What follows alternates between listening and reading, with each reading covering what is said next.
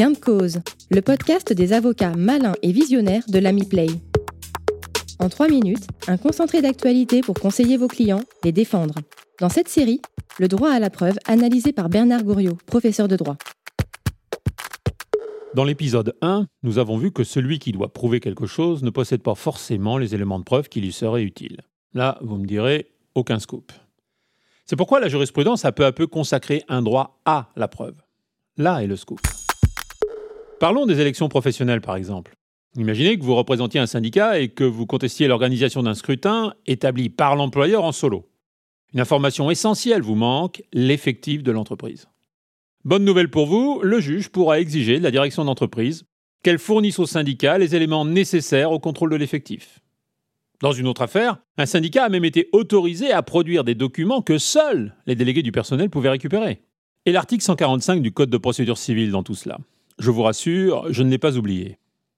Le juge peut ordonner des mesures d'instruction in futurum s'il existe un motif légitime avant tout procès d'obtenir des preuves. Pour le coup, aucun d'entre vous n'ignore qu'il va lui falloir, pour obtenir cette mesure d'instruction, justifier d'un intérêt légitime et formuler une demande avant tout litige. Premier point, qu'est-ce qu'un motif légitime? Par exemple, démontrer qu'un représentant du personnel est victime d'une discrimination syndicale, démontrer qu'une collaboratrice est victime d'une discrimination à raison du sexe. De ce côté-là, la jurisprudence l'a déjà admis. Mais le droit à la preuve peut aussi être mis en avant en prévision d'une action pour harcèlement moral ou pour inégalité de traitement.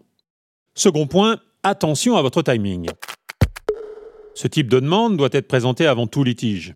Aucun d'entre vous n'ignore que l'absence d'instance au fond, qui constitue une condition de recevabilité de la demande, doit s'apprécier à la date de la saisine du juge. L'un de vos confrères l'a vécu douloureusement puisqu'il avait saisi au fond en juin 2016 et formé une demande de communication de pièces deux ans plus tard en application de l'article 145. Évidemment, sa demande a été jugée irrecevable.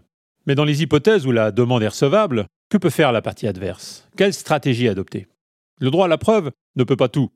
Vous allez pouvoir contrer votre adversaire en vous appuyant sur de sérieux arguments sans vous contenter de quelques effets de manche.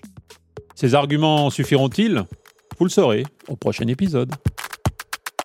Continuez à faire la différence avec l'amiplay.com.